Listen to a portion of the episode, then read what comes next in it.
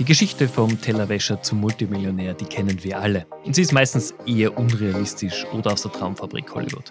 Aber es gibt sie auch in Wirklichkeit.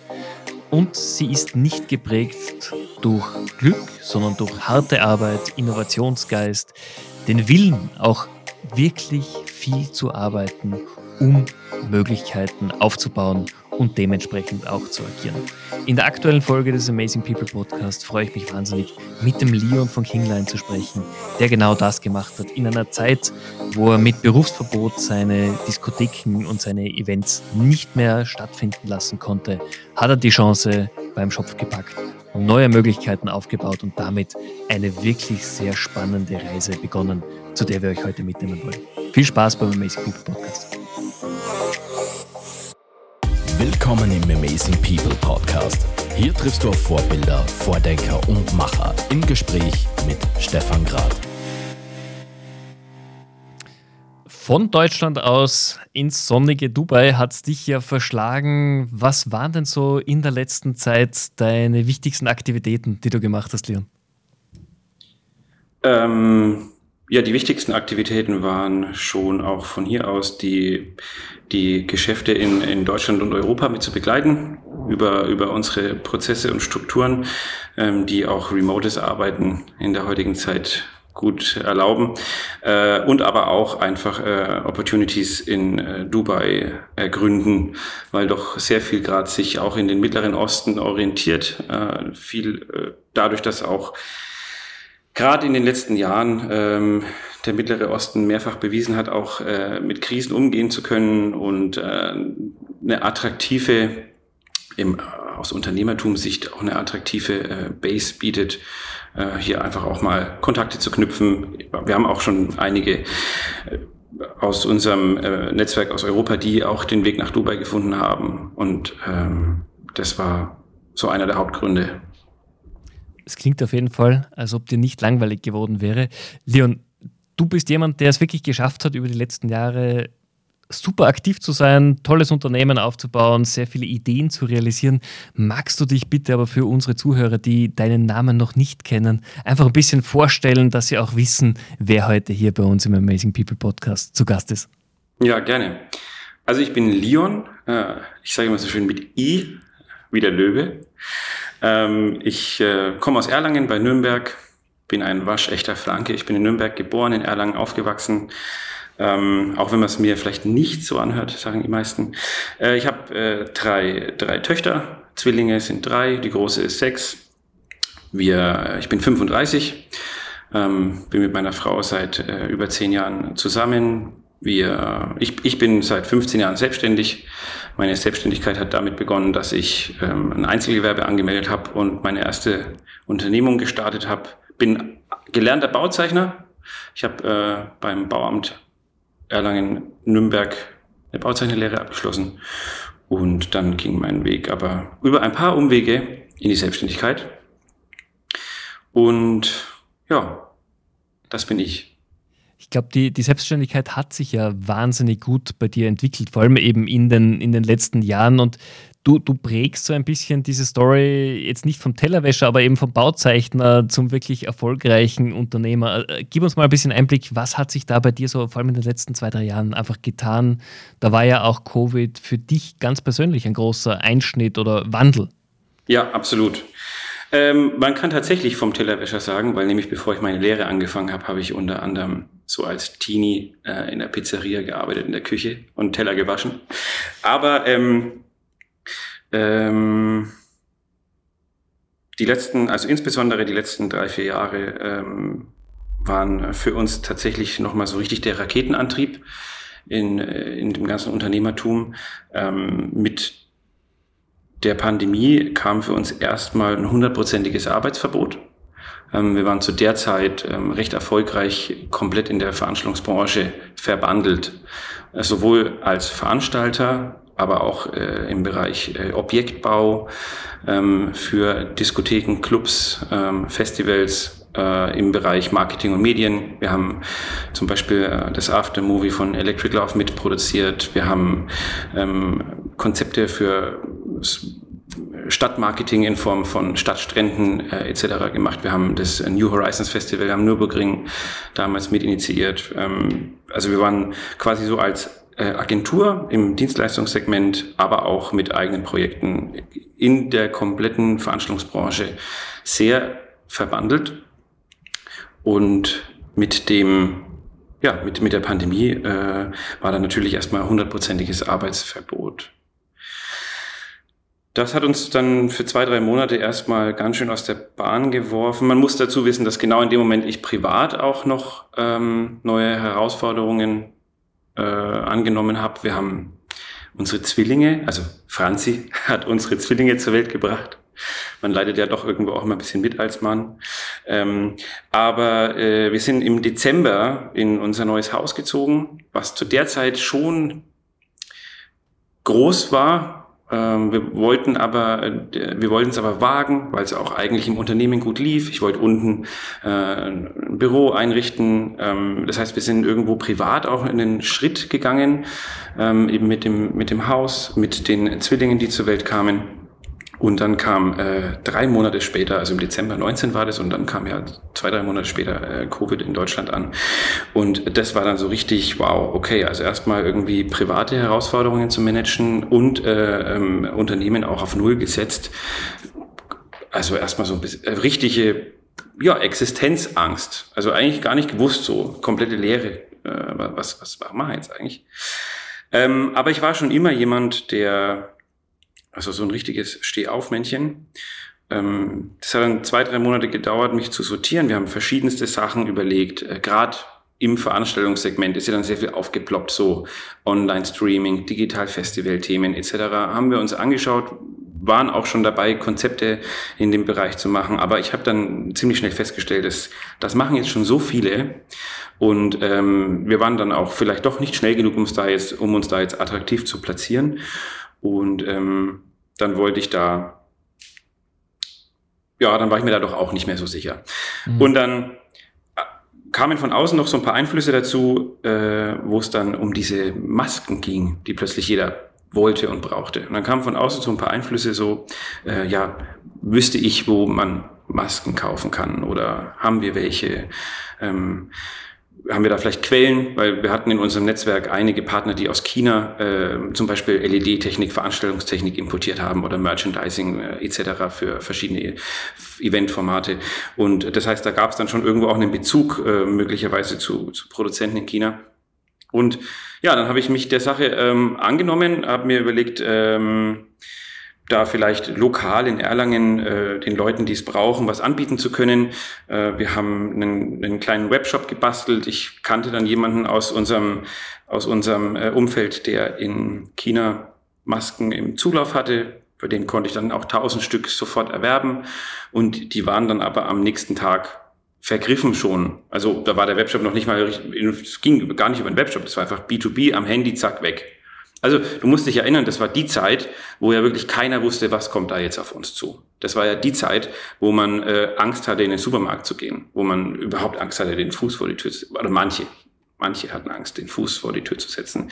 Und ähm, wo, wo ja auch manche meinten, irgendwie jetzt kommt die Apokalypse oder der komplette ja, und äh, das heißt, deswegen waren die, die, die Nachfrage nach diesen Masken extrem hoch und dann ging die Geschichte so ein bisschen weiter. Dann haben wir nochmal 10.000 Masken von ihm geholt, die waren dann auch schon wieder zwei, drei Tage später vergriffen. Und dann haben wir gesagt, okay, dann brauchen wir jetzt mehr. Wir hätten jetzt gern 30.000 und wir, hatten noch nicht mal eine auf dem Webshop verkauft, weil immer alles sofort weg war. Und dann war so ein Schlüsselmoment, dass äh, wir die 30.000, er hatte die nicht mehr, er kannte aber jemand anderen, der sie hatte in Frankfurt und das war dann so ein Schlüsselmoment, wir sind da hingefahren, wollten die abholen und dann war die Bundespolizei da und hat den kompletten Lagerbestand äh, beschlagnahmt, vereinnahmt, ähm, um äh, einfach da auch, ich nehme mal an, um den öffentlichen Dienst einfach äh, am Laufen halten zu können, um da eben auch sich zu bevorraten. Ähm, und ich hatte auf der anderen Seite aber schon Lieferverpflichtungen. Und äh, da war klar, wir müssen, wenn wir da weitermachen wollen, was jetzt anfänglich vielleicht so ein bisschen eine Schnapsidee war, wenn wir da aber weitermachen wollen, dann müssen wir die Supply Chain selber aufstellen. Dann brauchen wir eine Quelle aus China, müssen direkt aus China beschaffen, äh, damit wir seriös und ähm, nachhaltig eine Lieferkette aufbauen können und auch Lieferversprechen einhalten können. Das haben wir dann gemacht und die zwei, drei Jahre waren dann unfassbar erfolgreich. Aber wenn ich dazwischen fragen darf, wie ist es für euch gegangen? Du, du warst sehr stark in der Veranstaltungsbranche, du hattest vielleicht schon ein paar Kontakte, aber das Thema jetzt einfach aus dem Nichts eine Supply Chain nach Asien aufzubauen, um Masken, was ja damals quasi mit Gold oder WC-Papier gleichgesetzt werden konnte, aufzubauen, das ist ja doch eine Herausforderung. Ja, es war auf jeden Fall eine Herausforderung. Wir haben äh, ehrlich gesagt, äh, wie man so schön sagt, von Tuten und Blasen eigentlich nicht wirklich eine Ahnung gehabt zu Beginn. Ähm, aber uns war klar, wenn wir das machen wollen, dann ähm, mit Qualität, mit Expertise. Und die haben wir uns dann angeeignet. Also ich bin jemand, der sich immer sehr gut reflektieren kann, was kann ich und was kann ich nicht. Ist die viel wichtigere Frage. Und ähm, der erste Schritt war dann, mit einem Partner zusammen, der Veranstaltungstechnik äh, aus China importiert hat, vorher eine vernünftige Quelle zu finden.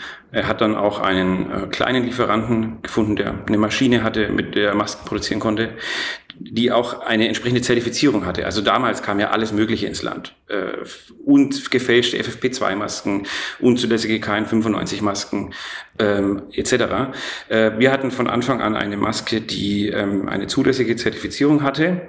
Und was aber noch viel wichtiger war, ähm, auch, naja, was heißt wichtiger, genauso wichtig, die Kennzeichnung dann auf der Verpackung, deutsche Sprache etc. Wir haben uns einfach sehr früh mit der Thematik befasst. Wie muss das wirklich aussehen, das Produkt? Welche Qualität muss es haben? Welche Ansprüche, dass es einfach verkehrsfähig ist in Deutschland? Mhm.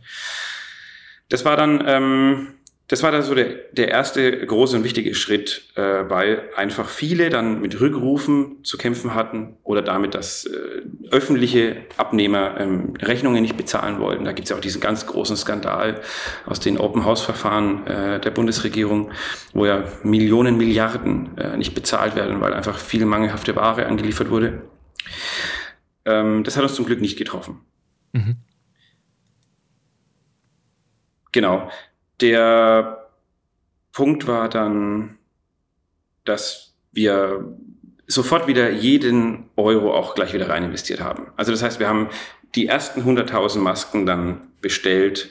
Ähm, wir, die, die kamen dann ganz normal per DHL, pa Paketdienst, äh, also Air Freight es war jetzt auch gar, gar nicht so kompliziert. Die hat man tatsächlich einfach bestellen können, ja, ähm, und dann waren die eine Woche, eineinhalb Wochen später kam dann der Sprinter bei uns an mit den Paketen. Das war gar nicht so kompliziert. Ähm, kompliziert wurde es erst dann, als wir äh, als dann die Nachfrage über uns immer höher wurde, weil es, die Leute haben begriffen oder unsere Kunden, dass wir lieferfähig sind ähm, dann wurden wir weiterempfohlen und es wurde uns ja aus den Händen gerissen. Also wir kamen ja gar nicht dazu, wirklich Marketing zu machen oder eine vernünftige Website aufzubauen. Der Webshop, der ist auch nie wirklich zum Einsatz gekommen, weil alles einfach B2B äh, über, über Kontakte und über Weiterempfehlungen dann ähm, reinkam. Und dann wurden aus 100.000 Masken 500.000 Masken und so weiter. Und richtig ähm, kompliziert wurde es dann, als wir anfingen, als dann diese Größenordnung angenommen hat, dass wir ähm, ganze Flugzeuge chartern mussten äh, da fing es dann an, kompliziert zu werden. Und weil wir dann auch vom Prozess her, äh, um einfach lieferfähig zu bleiben und schnell zu sein, haben wir dann angefangen, auch den kompletten Prozess selbst zu machen. Das heißt also wirklich äh, den Spediteur in China beauftragen, der die Ware beim Produzenten abholt, dann äh, zum Hafen bringt, die Verzollung äh, einleiten, äh, mit den verschiedenen äh, Agenturen, Customs-Agenturen äh, direkt zusammenzuarbeiten, die Luftfracht direkt zu buchen, das ganze Flugzeug äh, von der Chartergesellschaft zu chartern.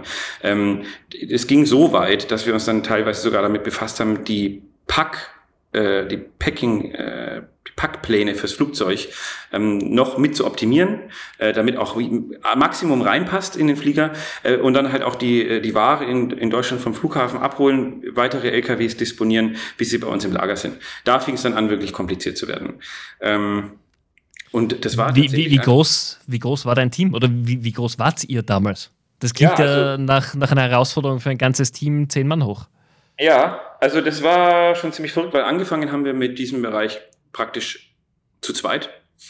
Mhm, Niki und ich. Und ähm, dann, ja, und dann ging es aber ziemlich schnell, das Bruder mit ins Team geholt, einen Kumpel mit ins Team geholt. Viele aus der Gastronomie, da wo wir herkommen, waren ja arbeitslos.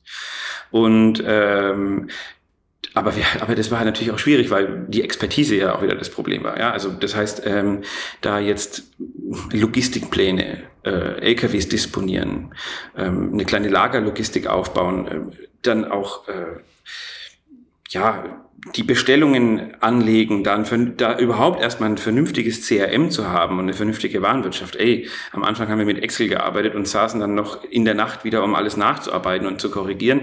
Also das war schon ähm, das war eine verrückte Zeit. Aber ja, von, von, von uns beiden sind schlussendlich dann nach zwei Jahren waren wir 50 äh, Mitarbeiter. Wir haben, wir haben äh, am Ende zwei Büros gehabt, äh, drei Lager, wir haben eine eigene Lagerlogistik aufgebaut mit einem eigenen Versandhandel. Wir hatten einen eigenen LKW, wir waren an Amazon angebunden. Ähm, das hat, das hat ganz schöne, ganz schön krasse Ausmaße angenommen, ja. Wir haben Pi mal Daumen um die 100 Flugzeuge insgesamt gechartert. Ähm, dreimal davon dann sogar die Antonov, also die, die große Antonov, die ja leider im Krieg zerstört wurde. Ähm, das war auch so ein Highlight. Also jetzt sind wir, jetzt habe ich gerade einen Riesensprung gemacht. Also jetzt, jetzt sind wir schon so im zweiten, dritten Jahr, wo wir dann ja sogar schon zertifiziertes, ein zertifizierter Medizinproduktehändler waren, äh, nach mehreren ISO-Normen ähm, wo wir dann auch an staatlichen Ausschreibungen teilnehmen konnten. Und da gab es so eine ziemlich verrückte Situation, wo äh, eine Notbeschaffung war in Bayern. Die haben, ich weiß es nicht mehr genau, ich glaube 10 Millionen Tests waren es aber, glaube ich, nicht Masken ähm, gebraucht äh, irgendwie in zwei Wochen. Die brauchen in zwei Wochen zehn Millionen Tests, weil sonst das, der Betrieb, der, der Bildungsbetrieb gefährdet ist und die Schulen schließen müssen und so weiter. Und dann haben wir für eineinhalb Millionen Dollar die Antonov gechartert, die aus der Ukraine nach China geflogen, haben da sechs Millionen Tests reingepackt in einer Nacht- und Nebelaktion. Ähm, das war auch so eine, das war auch eins von diesen ganz verrückten Geschichten. Eine andere verrückte Geschichte war, dass wir ähm, zwei Bundesländer über mehrere Monate versorgen mussten, alle Schulen, alle öffentliche Ein Einrichtungen und äh, da den Nürnberger Flughafen tatsächlich ähm, aus dem aus dem Covid-Schlaf äh, wieder, also wir haben den ganzen Flughafen wieder betrieben, weil da plötzlich zwei, drei Flugzeuge am Tag gelandet sind, über eineinhalb Monate lang, vollgepackt mit äh, Tests und Masken. Ähm, das war, war auch so eine verrückte, viele solche verrückte Momente dann in der, in der Pandemie gehabt. Wie, wie geht es dir damit, wenn wir jetzt so drüber reden? Und das sind ja Erlebnisse, die man hoffentlich oder zum Glück auch nur einmal in seinem Leben macht. Einfach so von diesem Zwei-Mann-Team aus einer Not heraus hin zu einem 50-Mann-Team, mehrere Lager, Flugzeuge, die man chartert, um Produkte hereinzubringen. Wie ist es dir damit gegangen, ganz persönlich? Ähm also das war für mich aus Unternehmersicht auf jeden Fall die lehrreichste, lehrreicheste Phase meines Lebens, würde ich sagen. Okay. Also die drei, die drei Jahre insgesamt ähm, wirklich von null angefangen. Äh, also das wirklich Schwierige war ja, ähm, das, die ganzen Prozesse dahinter. Das war ja das wirklich Schwierige. Ich meine, du musst dir das so vorstellen, wir haben bei mir im Keller angefangen, in dem Haus in dem besagten Haus im Keller, das eigentlich ja gedacht war, um ein Veranstaltungsbüro äh, einzubauen, in der Doppelgarage. Das heißt also, wir haben irgendwie schnell irgendwelche Schreibtische zusammengetragen, dann waren wir da zu zweit, zu dritt. Ähm, nach, äh, in der Nacht haben wir die Kommunikation mit China gemacht, Produkt und so weiter. Dann vormittags ähm, Bestellungen entgegengenommen und abgearbeitet. Dann mittags die Pakete gepackt in der Doppelgarage. Nachmittags kamen dann DHL und UPS und hat abgeholt. Und dann ging es am nächsten Tag wieder von vorne los. Und das nonstop, die ganze Zeit. Nachts gearbeitet, tags gearbeitet, die ganze Zeit. Also die schlimmste Phase habe ich äh, sage ich immer so, um das mal begreiflich zu machen, wie, wie crazy das war. Die schlimmste Phase war mal, da war ich zehn Tage am Stück in den gleichen Klamotten. Also da habe ich ähm, einfach geschlafen auf dem Schreibtisch mit dem Kopf in der Tastatur oder am Boden und äh, bin aufgewacht und habe weitergearbeitet, weil es einfach nicht anders ging, weil während dem Tagsgeschäft das komplett explodiert ist, dem Sourcing, der Produktbeschaffung, musste ja aber auch das Team aufgebaut werden. Das heißt, ähm, Mitarbeitergespräche führen, Ausschreibungen machen, überhaupt erstmal überlegen, welche Leute brauche ich denn, was kommen jetzt alles an Aufgaben auf mich zu mit dem Wachstum. Und dann die Arbeitsplätze schaffen, die Prozesse schaffen, ja, Warenwirtschaft, Buchhaltungssystem, ähm, CRM-System, ähm, Zeiterfassungssysteme, vernünftiges E-Mail-Struktur. Und dann plötzlich musste ich mit so Kleinigkeiten abfinden wie, äh, wie strukturieren wir jetzt eigentlich unser Mailing? Ein Buchstabe, Vorname, Nachname, Punkt, Komma, was auch immer. Also einfach schnell irgendwas gemacht. Ja, also du hast ja auch keine Zeit gehabt, irgendwelche Entscheidungen zu treffen oder darüber zu sinnieren, sondern es musste einfach gemacht werden. Wir brauchen jetzt neue Schreibtische, also wieder zu Ikea irgendwelche Schreibtische geholt. Wieder bei Mediamarkt die nächsten Bildschirme bestellt. Wieder hier, zack, bumm, neue Arbeitsplätze, neue Mitarbeiter rein. Dann irgendwelche ähm, dann Studenten äh, aus der Uni geholt und äh, hingesetzt und einfach mitarbeiten lassen. Wir haben, hey, das sind jetzt, das sind, da müssen jetzt die nächsten zwei Wochen 300 LKWs disponiert werden. Da und da kommt so und so viel Ware an. Bitte mach. Äh, da sind auch so viele, so viele Fehler passiert. Ja, verrückt gewesen. Ich, ich glaube, das, was du gerade beschreibst, ist für jemanden, der in einem chaotischen Umfeld groß geworden ist, Startups oder Festival oder Gastro, ist es okay. Für jemanden, glaube ich, der jetzt bei unseren Zuhörern aus einem Konzernumfeld kommt, wo alles klar strukturiert ist und klare Vorgaben sind, der bekommt gerade die Gänsehaut, weil viele einfach auch nicht glauben, dass man so überhaupt ein Unternehmen so erfolgreich aufbauen kann. Weil das ja. bedeutet ja unfassbar viel Zeit, unfassbar viel Energie auch von dir, die da hineingesteckt ist. Und ja. Wahrscheinlich, wenn man sich nochmal überlegt, so mit Businessplan etc., würde sowas nie anfangen. Unmöglich. Sondern das ist einfach aus dem Impuls heraus passiert. Absolut. Also da war ähm, ein gewisser jugendlicher Leichtsinn dabei. Es war, ähm, es war äh, Mut mit dabei. Ähm, es war aber auch natürlich ein bisschen die, ähm, der Druck. Also wir mussten ja was machen. Also es war ja auch die, Not, die Notsituation. Und äh, alles zusammen ähm, hat, äh, hat dazu getrieben, da jetzt einfach in einer wirklich klassischen Hands-on-Mentalität die, die Probleme anzupacken und eine Lösung zu finden. Und ähm, egal wie. Mhm. Heute stehen wir ganz anders da. Also heute, wir haben unsere Hausaufgaben gemacht, wir haben äh, nacharbeitet, nachgearbeitet. Ähm, also, aber tatsächlich, witzigerweise, mit den, mit den Strukturen und Prozessen, die wir heute haben, würden wir das wahrscheinlich sogar jetzt nicht nochmal schaffen in der Geschwindigkeit. Ja, weil, weil jetzt bist du da an dem Punkt, wo du ja auch etwas langsamer wirst, weil du ja jetzt einen ganzen Apparat dran hast und deine Strukturen und Prozesse und durch die Zertifizierung ja auch alles ähm, durch diese Strukturen und Prozesse laufen muss. Du kannst ja nicht drumherum arbeiten. Und äh, also jetzt würden wir wahrscheinlich gar nicht mehr so schnell ähm, reagieren können, weil unser Erfolg war ja definitiv die Geschwindigkeit. Also wir waren ja schneller lieferfähig als viele anderen. Weil mhm.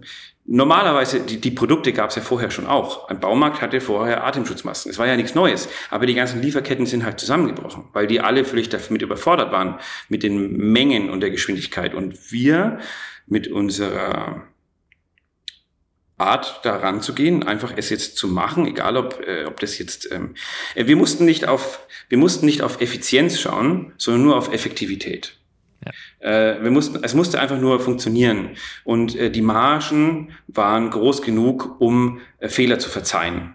Und ähm, ja, das, aber heute würde das wahrscheinlich nicht mehr funktionieren mit, mit den Strukturen, die wir jetzt haben.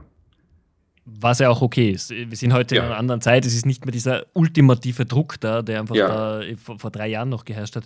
Ja. Lass uns mal ins Hier und Jetzt springen. Ähm, von diesem Doppelgaragen-Startup oder Projekt, das sich ja enorm entwickelt hat, äh, hat sich ja wirklich bis heute eine Unternehmensgruppe entwickelt, wo du in den unterschiedlichsten Bereichen tätig bist.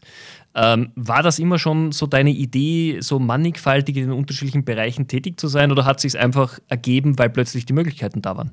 Ja, ja, das war schon immer ein Ding. Da habe ich auch, also da hat mich ähm, damals, als wir unsere erste Diskothek aufgemacht haben, ähm, hat mich ein Einsatz geprägt von einem guten Freund und Kollegen damals, der sagte, du, ähm, wenn du wirklich wirtschaftlich, gerade in der Veranstaltungsbranche ist es immer sehr schwierig, wirtschaftlich zu arbeiten. Ähm, viele, äh, deswegen gehen da ja auch viele immer wieder ähm, pleite und es kommen ständig wieder neue Diskotheken oder neue Restaurants etc., weil es einfach sehr schwierig ist, da wirklich wirtschaftlich zu arbeiten. Das ist jetzt aber ein anderes Thema, können wir später gerne noch mal kurz drauf eingehen, weil ich, aber worum es mir ging, war dann ähm, die Wertschöpfung äh, zu maximieren. Also das sind so Sachen wie zum Beispiel äh, schon da anzufangen, wo der Kunde, wo dein Kunde den Weg zu dir in die Disco findet, da schon zu partizipieren. Ähm, bis hin auch zu dem, was er, dass er in der Disco nicht nur trinkt, sondern auch isst, auch da zu partizipieren. Ähm, oder Merchandising, da zu partizipieren, etc. Einfach ganzheitlich an allen äh, Bereichen zu partizipieren und da dann eine, eine in der gesamten Wertschöpfungskette zu und dann dadurch auch wirtschaftlich zu sein. Das waren so Sachen wie zum Beispiel, dass wir Deals mit Taxis, mit Taxen gemacht haben, äh, dass wir einen eigenen Bus gekauft haben und Busfahrten angeboten haben, ähm, dass wir einen eigenen Bistro im, in der Diskothek dann eröffnet haben, dass wir Merchandising ähm, ähm, produziert haben. Und was war nochmal die Frage?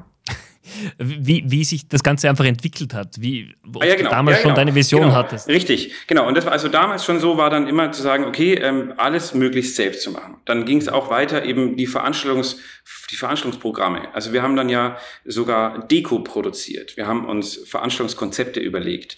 Wir haben dazu die Imagefilme produziert, die Drucksachen produziert. Wir haben also alles selbst gemacht. Ich hatte dann auch meine eigene Marketing- und Medienagentur. Wir haben eine, einen eigenen kleinen Plakatierservice äh, quasi auch dann betrieben. Also wir haben alles selbst gemacht. Einfach von A bis Z.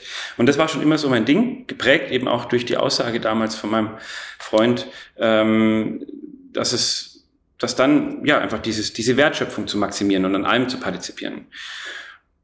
Genau, und das, das, äh, das lebe ich bis heute, dass wir einfach ähm, jede Gelegenheit nutzen, um daraus ein Geschäft zu machen. Wenn wir, wenn wir sehen, das ist irgendwie verwandt mit uns, man, man kann dann Synergien erzeugen, man kann da einen Mehrwert erzeugen, da dann ähm, einfach eine neue Unternehmung daraus auch dann zu gründen.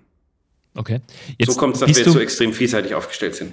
Genau, und da wollte ich jetzt gerade hin, weil mit deiner, mit deiner Kingline Group, ihr seid ja in den unterschiedlichsten Bereichen tätig. Ihr seid im Immobilienbereich tätig, ihr habt im Commerce-Bereich was, äh, ich glaube, Energie ist noch mit dabei. Das sind ja Themen, die ja nur gering zum Teil zusammenhängen, aber hoch innovativ sind. Wie, wie sucht ihr aus, wo ihr tätig seid oder was das nächste Projekt ist? Ja, ähm, also durch diese Mentalität, die wir haben, ähm, finden wir da immer ziemlich schnell den, den, den Transfer, uns auch für eine Idee zu begeistern. Ähm, das ist Beispiel Protec. Protec ist ein Industrieunternehmen, ähm, welches ähm, Kunststoffteile hauptsächlich für die Automotive-Industrie produziert, ist im ersten Schritt jetzt sehen wir jetzt im ersten Schritt keine Synergien und Verwandtheit zu den anderen Unternehmen, die die Kingline Group hat. Ähm, aber eben aufgrund unserer Unternehmensmentalität ähm, schauen wir uns immer gern ähm, Gelegenheiten an. Das war eine gute Gelegenheit für uns, weil es in dem, in, im Nachbarort war, ähm, wo wir uns eh mit unserem neuen Bürositz ansiedeln wollten, quasi dann unser Nachbar. Wir hatten den gleichen Steuerberater. Ähm, das, äh, so sind wir übrigens auch zusammengekommen. Und wir haben einfach schon gesehen, dass es vielleicht im ersten Schritt keine Synergien gibt, im zweiten aber schon. Und das fängt auch jetzt schon an. Beispiel, ähm, jetzt im Festivalsegment, äh, gerade unser Aushängeschild des Open Beats Festival in Herzogenaurach, ähm, ist so ein so ein themenbezogenes Festival, wie so eine Fantasiewelt. Man kann ein bisschen so in Richtung Paruka will Tomorrowland jetzt kurz denken. Und ähm, dann eine, haben wir eine Situation, die Mülleimer. Wir haben da irgendwie 300 Mülleimer auf dem gesamten Gelände. Und das sind halt einfach Mülleimer. So schaut nicht schön aus. Habe ich mich damals inspirieren lassen, als ich bei Tomorrowland war. Ähm, die haben richtig schöne, drei Meter hohe Tulpen aus Kunststoff und die Tulpenblätter unten, so richtig große, 1,50 Meter große Tulpenblätter, bilden dann den Mülleimer. So. Und sowas können wir jetzt zum Beispiel mit Protec bauen. Wir haben, wir haben die Maschinen dazu, die Werkzeuge zu produzieren und den Kunststoff zu verarbeiten. Wir können solche Sachen jetzt selber bauen für unser Festival. Also das heißt, da irgendwo gibt's dann eben doch wieder einen, eine Schnittstelle und eine Synergie. Und ähm, das Anfänglich war das so, okay, viele Dinge passen nicht zusammen, aber jetzt insgesamt mit den ins sieben Unternehmen, die wir jetzt haben, ähm, und wir pflegen da einen sehr intensiven Austausch äh, der Geschäftsführer der Unternehmen und der leitenden Mitarbeiter, um eben immer wieder Verknüpfungspunkte zu schaffen und Synergien zu nutzen. Und das ist schon ziemlich cool. Und was auch cool ist, dass äh, wir auch sehr interessant werden für andere Gründer, Tüftler, Erfinder, Startups, die ähm, gewisse Dinge brauchen, werden wir als Unternehmensgruppe gerade sehr interessant, weil wir einfach so ein breites Spektrum haben an äh, Leistung und Expertise, die wir einbringen können. Und vor allem, so wie du ja auch eingangs schon erwähnt hast, ihr fokussiert euch ja nicht mehr nur jetzt auf Deutschland als Markt, sondern ihr seid ja inzwischen Europa, Asien, Nahosten tätig. Das heißt, ihr habt ja auch ein enormes Netzwerk aufgebaut durch das, was ja. du mit deinem Team hier geschaffen hast. Ja. Okay. Was, was war so für dich, wenn du zurückblickst oder wenn wir jetzt auch in die, in die derzeitige Situation schauen, was ist so momentan dein persönliches Herzensprojekt? Dein, dein dein Baby, an das du wirklich jeden Tag denkst, wenn du aufstehst?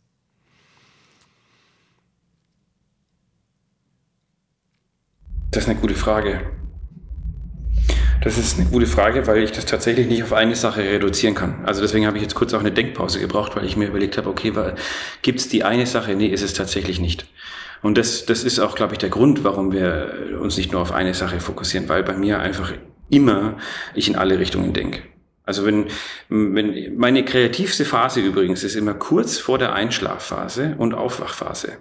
Also gerade wenn ich noch so kurz vorm Einschlafen bin oder am Aufwachen, dann ähm, geht's irgendwie so multiversenmäßig ab in meinem Kopf und ich bin in so vielen Themen, also ich komme da manchmal dann gar nicht, ich muss ständig mein Handy wieder nehmen und dann wache ich wieder auf, muss ein bisschen was eintippen und speichern.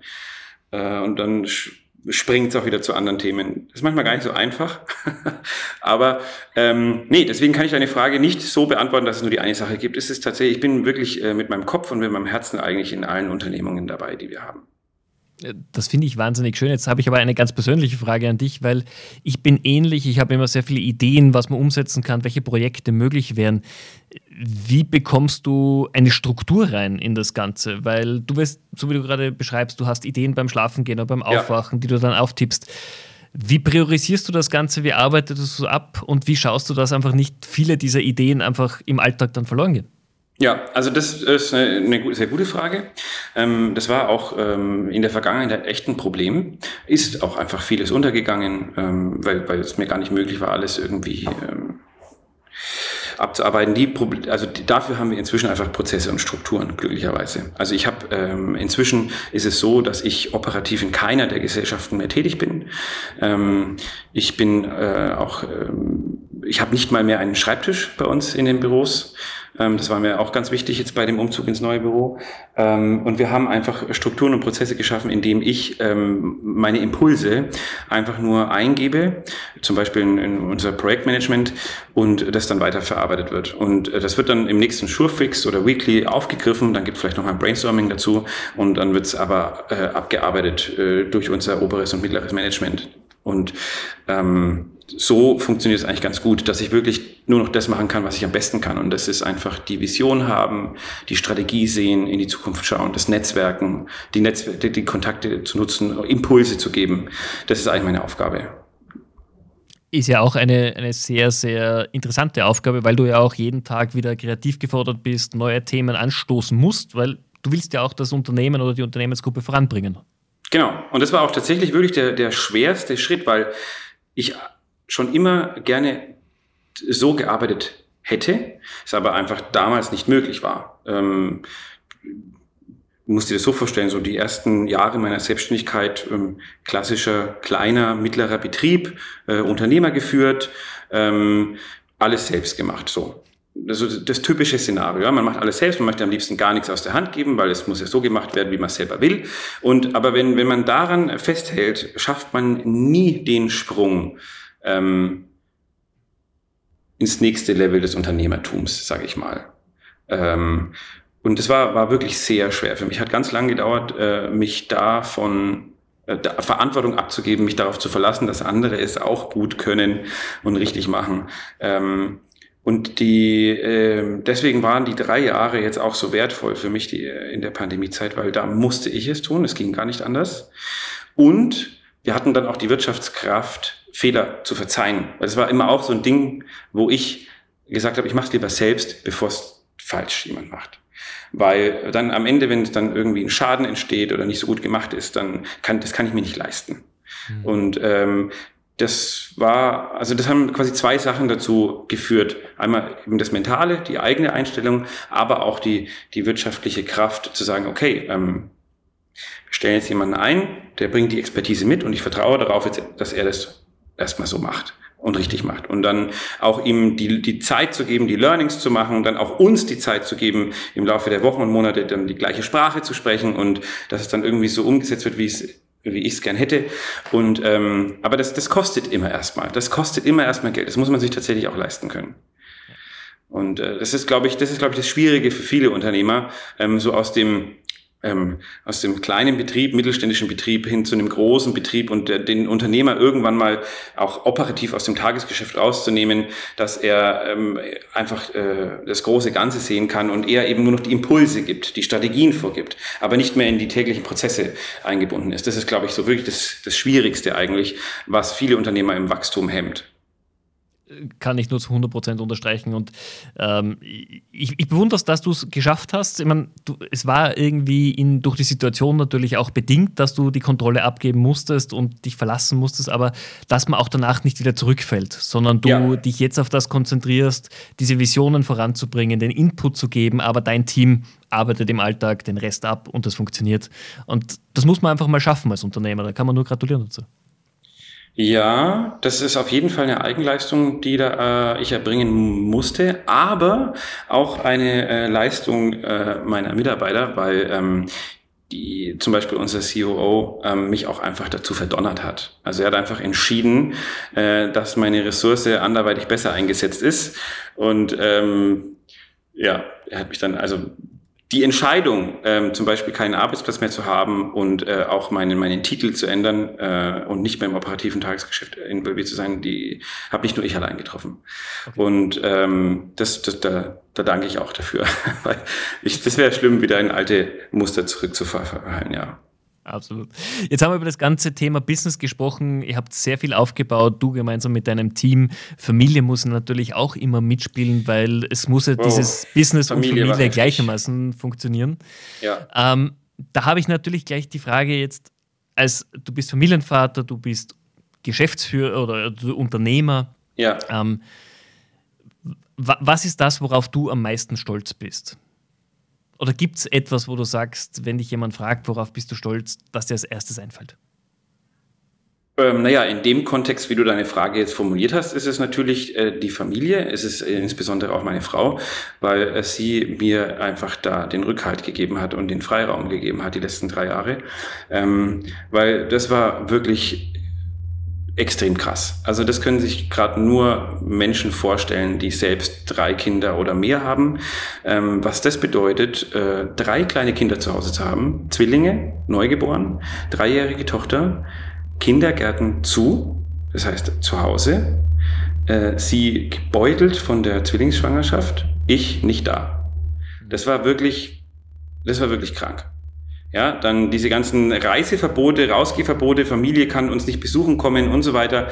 Also das war, das war wirklich, äh, das war hart am Limit. Das war ganz hart am Limit. Aber ihr habt es gut überstanden, als Team, als Familie. Ja. Das Rückblickend haben wir es gut überstanden, wobei es zwischendurch echt Phasen gab, wo, ähm, wo man dachte, es geht, geht so nicht weiter. Ja. ja. ja. Ich glaube, das, das hat viele gerade durch Covid äh, an Grenzen gebracht. Einige haben es gut überstanden, haben sich besser zusammengefunden. Oh ja, und bei einigen leider dann einfach nicht ganz so gut ausgegangen, muss man ganz ehrlich sagen. Ja, das ist wirklich, also das war schon eine ganz schön krasse Zeit. Ähm, wir haben, wir sind äh, in dieses Haus ja umgezogen. Vorher haben wir im Stadtzentrum von Erlangen in einer Wohnung im dritten Stock gewohnt. Mhm. Äh, da hätte ich Covid nicht verbringen wollen. Und ich habe wirklich Respekt vor jedem Menschen und jeder Familie, die das, ähm, die, ähm, die politischen Entscheidungen äh, akzeptiert hat und mitgetragen hat und dann dieses Hausarrest und so weiter auch ähm, ähm, äh, eingehalten hat, weil das ist echt hart gewesen. Mhm. Absolut.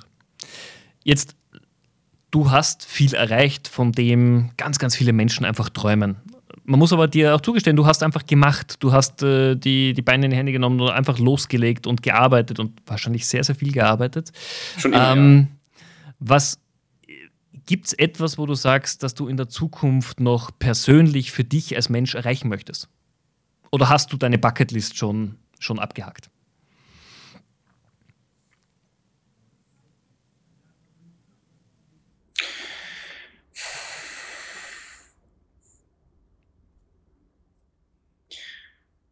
Nicht mehr viel.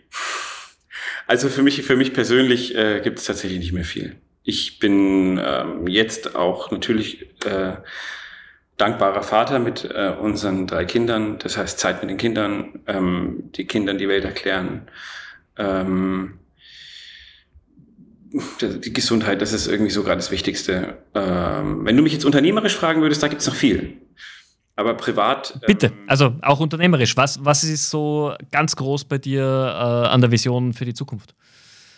Ähm, also wir sind ja jetzt aktuell so strukturiert, dass wir ähm, wir, wir wachsen gerade rasant weiter. Also wir sind schon wieder dabei, in andere Unternehmen zu investieren, Fusionen zu schließen. Es geht an allen Fronten gerade äh, ganz verrückt weiter. Und was wir jetzt machen, ist, dies, ähm, ist eine weitere neue Struktur. Und zwar, wir, wir schaffen eine zentrale Gruppenfunktion. Eine Gesellschaft wird zur zentralen Gruppenfunktion, die wiederum, wir nennen es die Tochtergesellschaften bei uns intern Divisions, die wiederum, ähm, worauf die Divisions zurückgreifen können. Also so Sachen wie äh, Legal, Zertifizierung, Buchhaltung etc., äh, Finance etc. Also dass wir da eine zentrale Gruppenfunktion haben, darunter die Divisionen.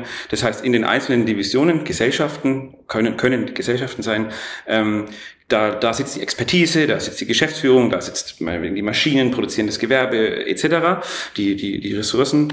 Ähm, und ähm, das, da schaffen wir gerade ganz viel Neues, weil, weil wir eben jetzt auch äh, den, den VC gegründet haben, weil wir jetzt eben auch ähm, vielen Startups die Möglichkeit geben, bei uns vorstellig zu werden für Investments, äh, weil wir auch einfach, es hat sich halt einfach rumgesprochen, dass wir investitionsfreudig sind und ähm, dass wir sehr viel abbilden können an Leistung und Expertise und äh, da ergibt sich gerade sehr viel und da sind wir jetzt eben wieder am Umstrukturieren. Und das ist auf jeden Fall jetzt die nächste Herausforderung gerade. Ähm, und da möchten wir noch viel schaffen. Da gibt es einiges, worauf ich mich jetzt freue und wo neue Herausforderungen entstehen und wo wir noch viel schaffen wollen. Das klingt auch, wenn du darüber sprichst, sehr energiegeladen und dass du dich wirklich äh, einfach gleich reinstürzen willst, wieder in die nächsten Tätigkeiten. Wenn, du, wenn jetzt ein, ein Startup-Gründer zu dir kommt oder jemand, der ein Unternehmen gründen möchte, Hast du einen Ratschlag aus deinem Leben, äh, wie er die ersten Schritte besser, einfacher, richtig machen kann?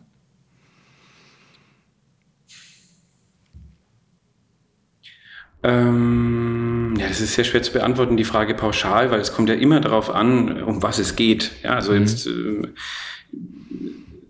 kann jetzt, ich, ja, jetzt einen Rat zu geben, was jetzt das nächstbessere wäre oder so, ähm, ganz schwer. Also was ich, aber allgemein, allgemein kann man auf jeden Fall sagen, ähm, nie aufgeben und voller Einsatz. Mhm. Ja, nie aufgeben und voller Einsatz. Ähm, wenn man an seine Idee glaubt und äh, wenn die Idee eine Daseinsberechtigung hat. Ähm, das gilt es vielleicht immer im Vorfeld gut zu analysieren. Und äh, wenn man aber der Überzeugung ist, die Idee hat seine Daseinsberechtigung, dann alles dafür geben. Und da gibt es in den ersten Jahren auch keine Work-Life-Balance, sondern nur Work. Und ähm, das, das muss man sich einfach ausreden. Ansonsten gibt, gibt bestimmt auch Fälle, wo das funktioniert. Bei mir hat es nicht funktioniert. Bei mir war ganz viel Work, bis ich mal in Richtung Work-Life-Balance anfangen konnte zu denken. Mhm. Jetzt bist du vom Charakter, so wie wir uns jetzt kennengelernt haben, jemand, der, der sehr zugänglich ist, der sehr offen ist, der, mit dem man plaudern kann. Wahrscheinlich, wenn wir uns irgendwo bei einem Event kennengelernt hätten, wären wir genauso ins Reden gekommen. Äh, wie wichtig findest du Kommunikation für, für Gründer oder Unternehmer per se? Mm, ja, absolut. Sehr wichtig. Also das, wir, wir, wir kommunizieren viel, auch also intern in, in, innerhalb der Gesellschaften und Divisionen und wir, wir bieten auch äh, die Gelegenheit an, sehr viel zu kommunizieren. Jeder kann zu uns kommen und wir können sprechen, wir können beraten, wir können einfach nur nette Gespräche führen. Ähm, die Zeit nehmen wir uns raus, ähm, weil, weil, weil es im, immer einen Mehrwert daraus gibt. Ähm, und wichtig ist, wichtig ist, dass aus den Gesprächen dann auch wirklich was folgt dafür auch äh, Strukturen und Prozesse zu haben.